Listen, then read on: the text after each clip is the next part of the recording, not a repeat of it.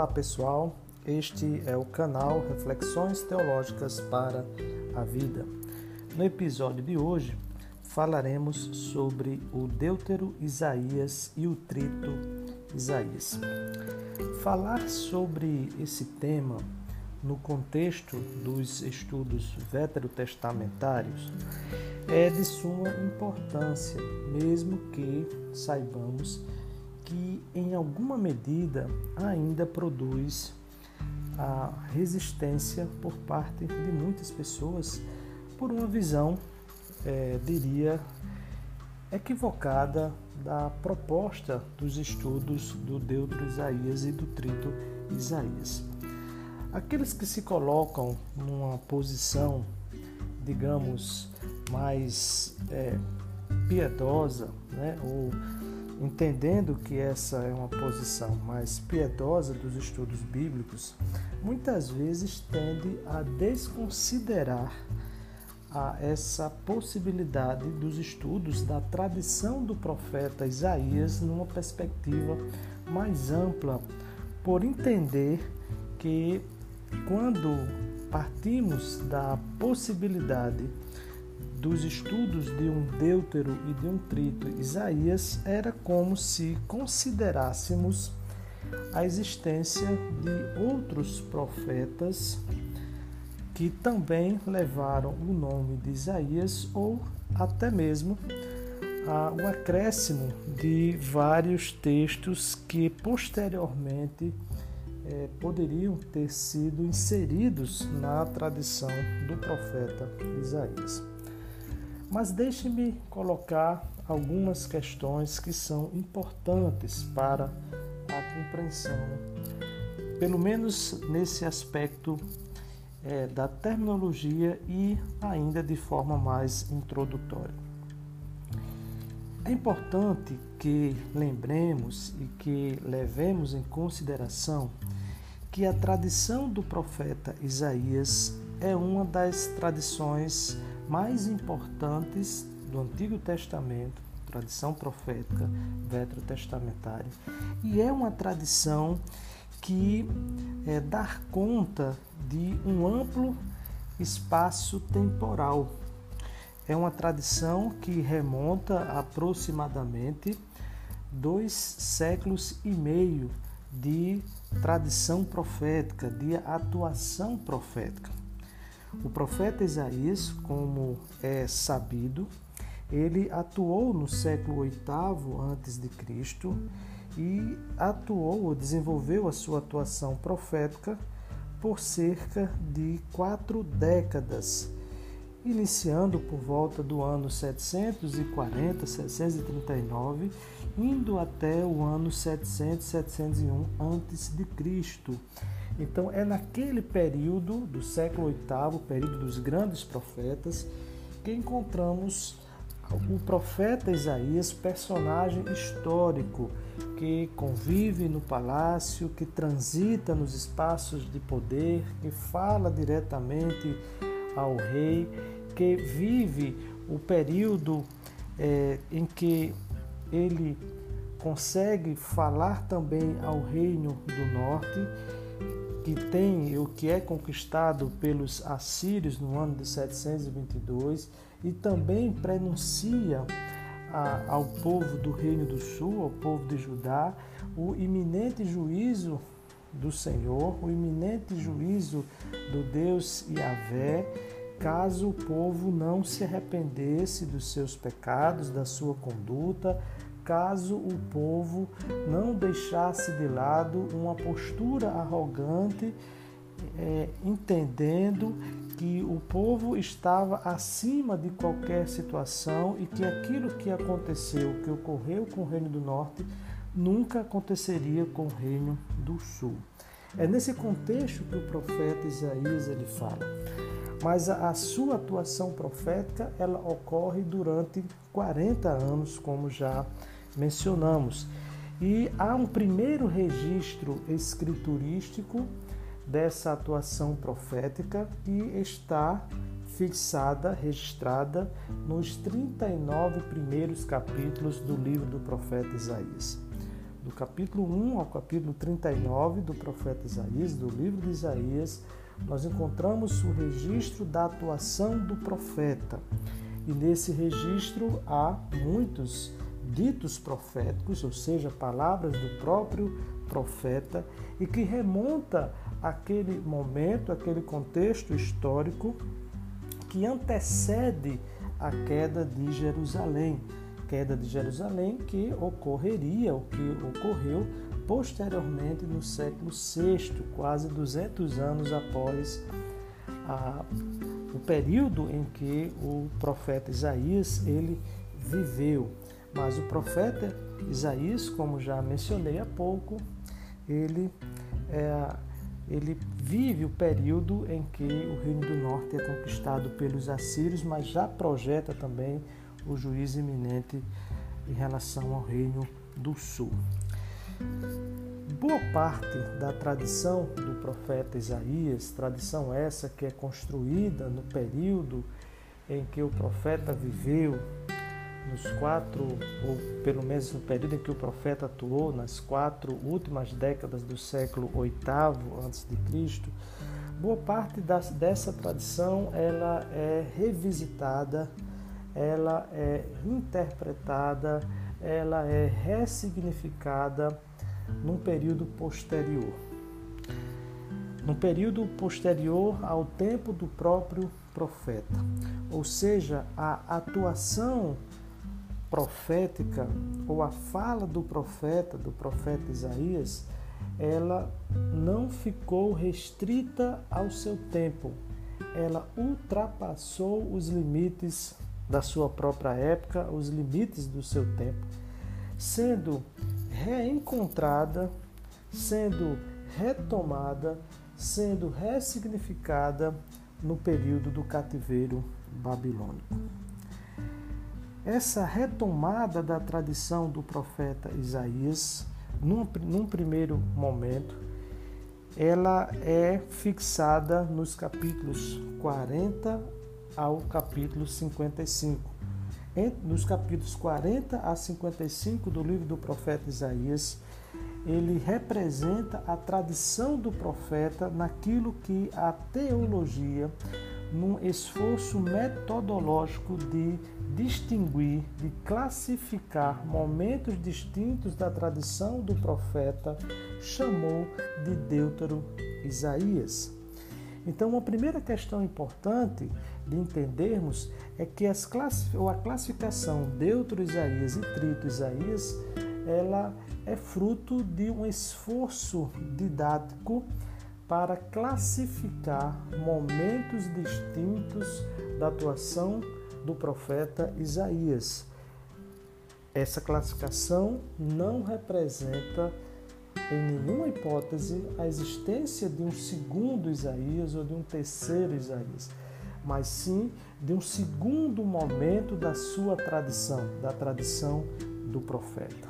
Então, nesse aspecto, nós podemos estudar o texto do profeta Isaías levando em consideração questões específicas, contextos específicos da atuação do profeta e características específicas da fala do próprio profeta.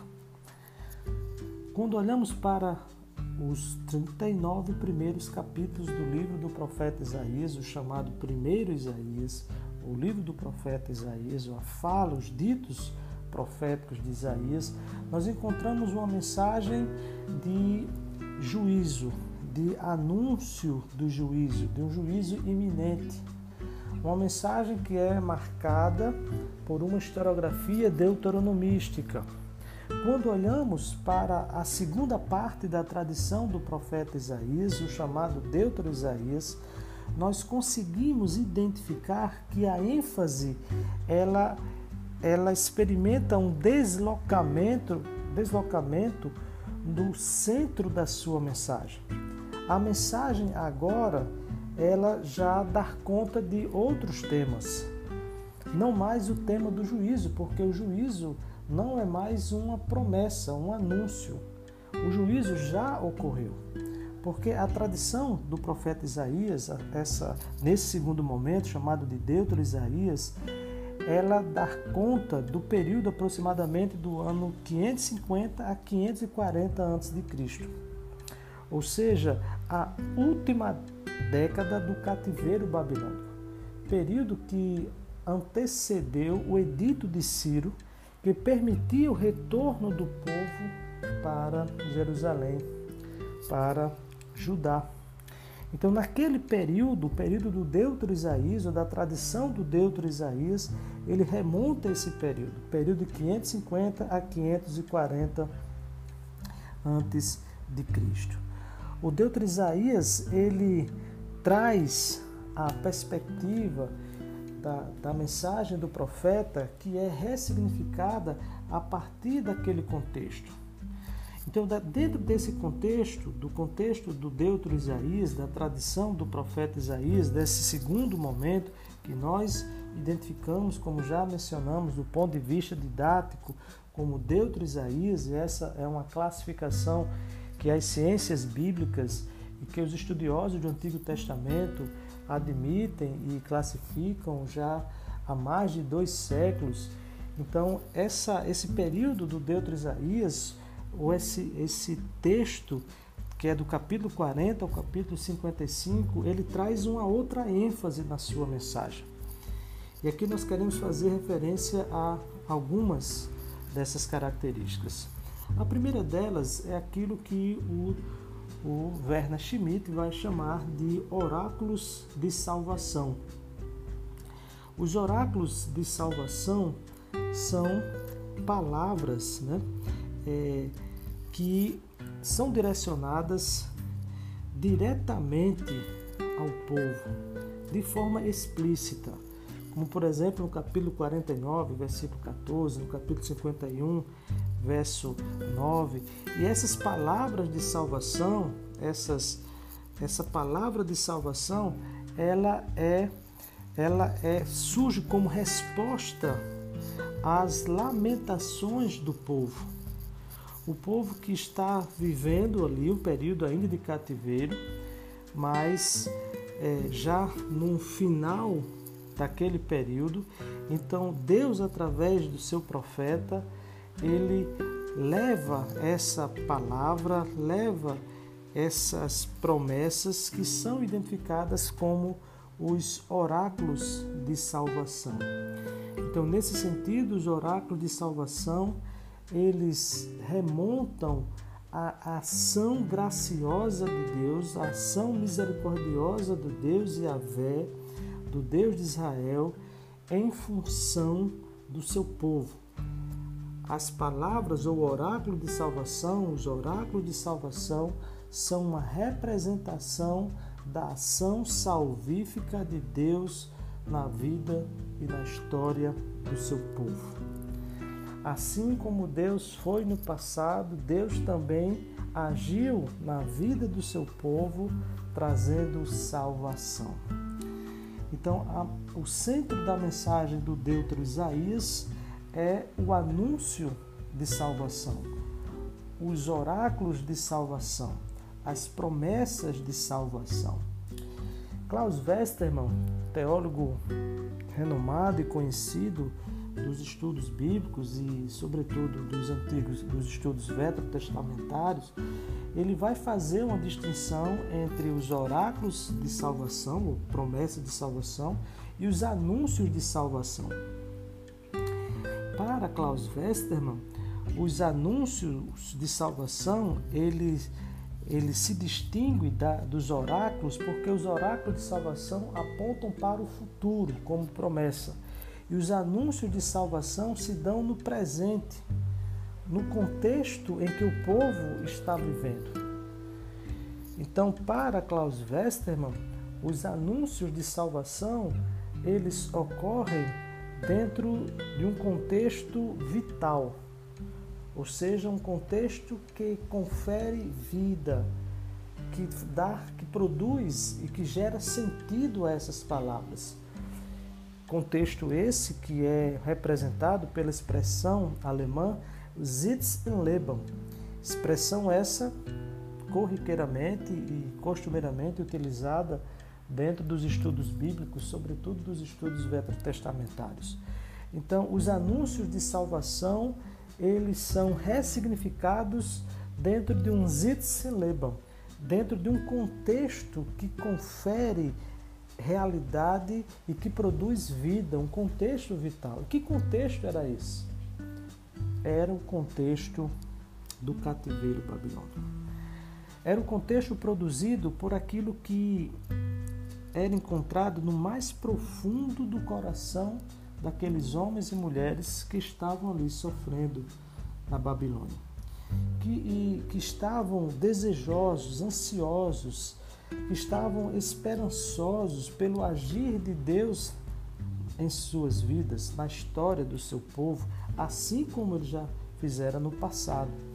Então aqui eu tenho, segundo Klaus Westermann, os oráculos de salvação que apontam para o futuro como promessa e os anúncios de salvação que estão fixados e que são significados no presente, dentro de um contexto vital, dentro de um Zitzilemon. Essa é a estrutura da, da palavra do Deutero Isaías.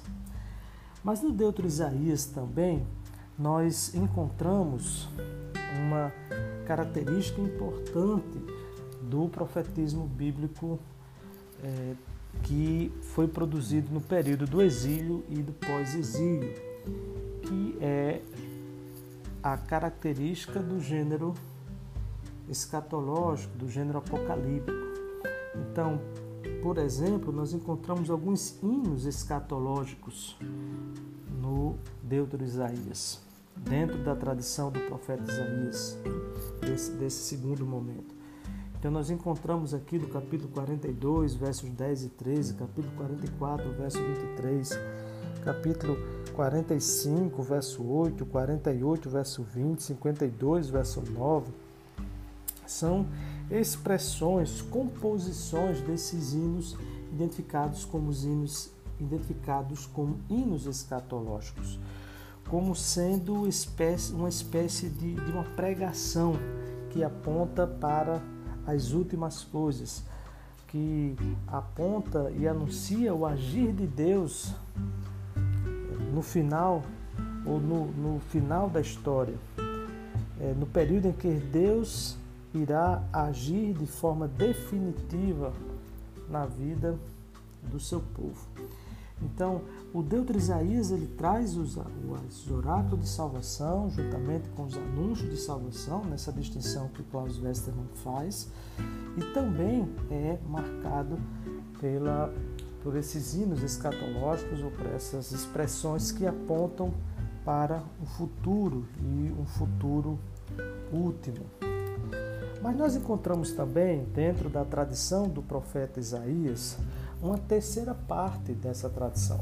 Mais uma vez, seguindo um esforço didático de classificar três momentos distintos ou, ou classificar é, três contextos da fala do profeta numa tradição mais ampla em que nós verificamos ênfases diferentes, ênfases distintas a partir do contexto que o profeta está vivendo, como já mencionamos. Então, essa, esse terceiro momento da tradição do profeta Isaías é chamado ou é classificado como o trito Isaías.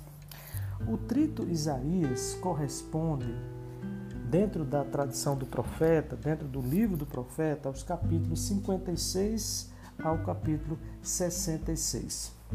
Então, observem que Nessa perspectiva, nós fechamos, completamos toda a tradição do profeta Isaías. Capítulo 1 ao 39, o primeiro bloco, que remonta o século VIII a.C. Depois, essa mesma tradição ela é ressignificada já no período do cativeiro babilônico, na última década do, do período do cativeiro, no ano 550 a 540 a.C. E agora, nesse, nesse terceiro momento da tradição do profeta Isaías, tradição essa que é construída no século VIII a partir da própria atuação profética de Isaías, nós identificamos o trito Isaías, que remonta o período de 520 a 515 a.C., ou seja, o período em que o povo não está mais no cativeiro. Um período de recomeço, um período de esperança, um período de renovo, um período em que agora nós podemos olhar para o futuro e enxergar de forma concreta o agir de Deus na vida do povo. Esse é o contexto do trito Isaías. Esse, esse é o contexto, é a ênfase da mensagem do profeta nesse terceiro momento. Então nós identificamos de forma clara, além das palavras de salvação já verificadas no Deutro Isaías, nós encontramos também é, palavras de renovo, de recomeço, de esperança. Uma palavra direcionada ao povo de que é possível recomeçar, de que é possível re, é, retomar a sua vida, a sua história, de entender de que Deus continua sendo Deus na sua vida. Mas não apenas isso. No trito Isaías há também palavras de exortação direcionadas ao povo. Exortação contra os pastores, contra a idolatria, contra a prostituição, porque foram justamente essas questões que levaram o povo para o cativeiro.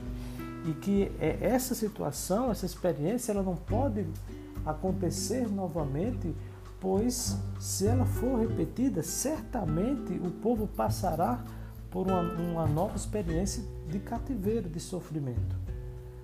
Então há também essas palavras de exortação. Mas, sobretudo, nós encontramos palavras de conforto para os humildes, para os abatidos. Nós encontramos uma ênfase agora relacionada ao culto, a renovação do culto. Lembremos que esse período é o período de atuação de Esdras, que está promovendo agora um, um movimento de renovação religiosa, espiritual no meio do povo. Então, aqui nós encontramos, por exemplo, no capítulo 57, uma chamada, uma chamada à prédica do jejum, a exortação para o jejum realizado de forma correta, não apenas um jejum ritualístico, um jejum vazio, apenas com uma religiosidade estéril, não. Agora há uma chamada a uma renovação espiritual, religiosa, uma, uma mensagem de que é necessário e urgente que o povo é, experimente um renovo espiritual, que a aliança ela possa ser renovada entre Deus e o povo. Então é essa mensagem que nós encontramos no trito Isaías, pois já é um terceiro momento da história do povo. Observemos que a primeira parte da tradição do profeta Isaías, do capítulo 1 ao 39, ele remonta uma mensagem de juízo, de um juízo iminente, baseada na historiografia deuteronomística. Depois, o Deutero Isaías, do capítulo 40 a 55, no final do período do cativeiro babilônico, do exílio babilônico, aqui nós já encontramos uma mensagem de salvação, os oráculos de salvação, os anúncios de salvação, como uma promessa de que Deus viria a, a, a, em socorro do seu povo mais uma vez, salvando-os da, das mãos dos, inimigos, dos seus inimigos. E nesse terceiro momento, do trito Isaías, do capítulo 56 a 66, tem como ênfase, tem como centro a mensagem de esperança, a mensagem de conforto aos abatidos, aos que perderam entes queridos, aos que perderam propriedades, mas sobretudo uma mensagem de esperança para que esse povo pudesse agora recomeçar a vida.